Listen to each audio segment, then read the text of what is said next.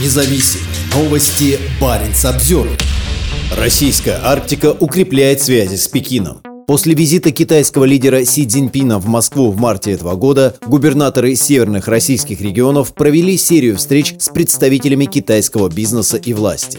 «Выходим на новый уровень партнерства с Китаем», заявил в сентябре губернатор Мурманской области Андрей Чибис на встрече с руководителями Шандунской портовой группы. Компания, в состав которой входят четыре крупных морских порта китайской провинции Шаньдунь, посетила этот российский арктический регион, чтобы познакомиться с проектами развития местных портов. У России и Китая есть взаимная заинтересованность в развитии Севморпути, подчеркнул Чибис, добавив, что незамерзающий порт в Мурманске открывает прямой доступ в мировой океан без необходимости прохождения международных проливов. До этого губернатор побывал в Шанхае в составе российской правительственной делегации. Уверен, что у нас получится нарастить взаимодействие с китайскими партнерами, подчеркнул Чибис по итогам поездки. По словам главы региона, товарооборот между Мурманской областью и Китаем за последние 4 года увеличился на 140%. И китайцы хотят большего, заявил он в апреле после встречи с генеральным консулом Китая в Санкт-Петербурге Ван Вен Ли. Губернатор отметил, что китайские компании заинтересованы в Северном морском пути и хотят инвестировать в судостроение на Кольском полуострове. Чибис не единственный глава Северного российского региона, который ищет более тесных контактов с Китаем.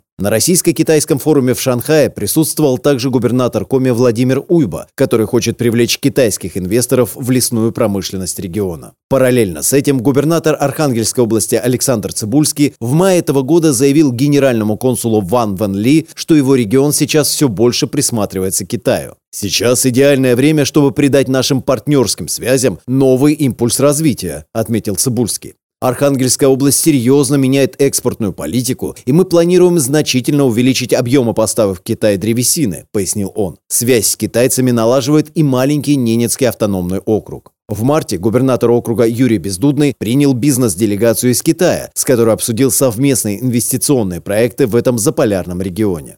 В новых экономических реалиях Россия и Китай – это стратегические и надежные партнеры, подчеркнул Бездудный. Несколько месяцев спустя глава региона провел переговоры с представителями крупнейшей китайской госкорпорации China Energy Engineering Corporation. По словам Бездудного, китайская компания готова построить в регионе завод. Предварительный этап в НАУ завершен. Наши коллеги готовы приступить к строительству завода и приехали посмотреть площадки под проведение работ, пояснил он. Укрепление связи с Китаем происходит на фоне российской агрессии в Украине и введения масштабных международных санкций. Ослабление позиций Москвы в международных делах создает условия для значительного усиления роли Пекина в российской экономике.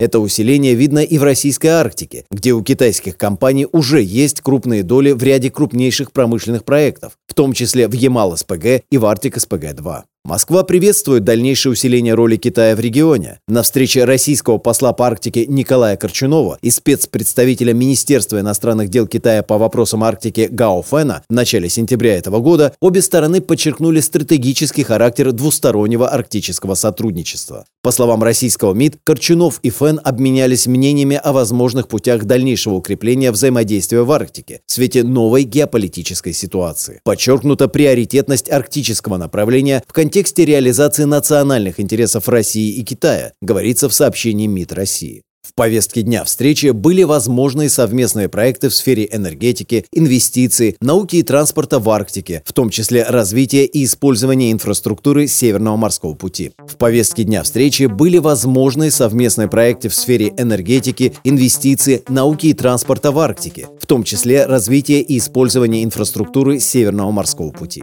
Стороны также обсудили дальнейшее взаимодействие в рамках Арктического совета, сообщает министерство. Парень Обзервер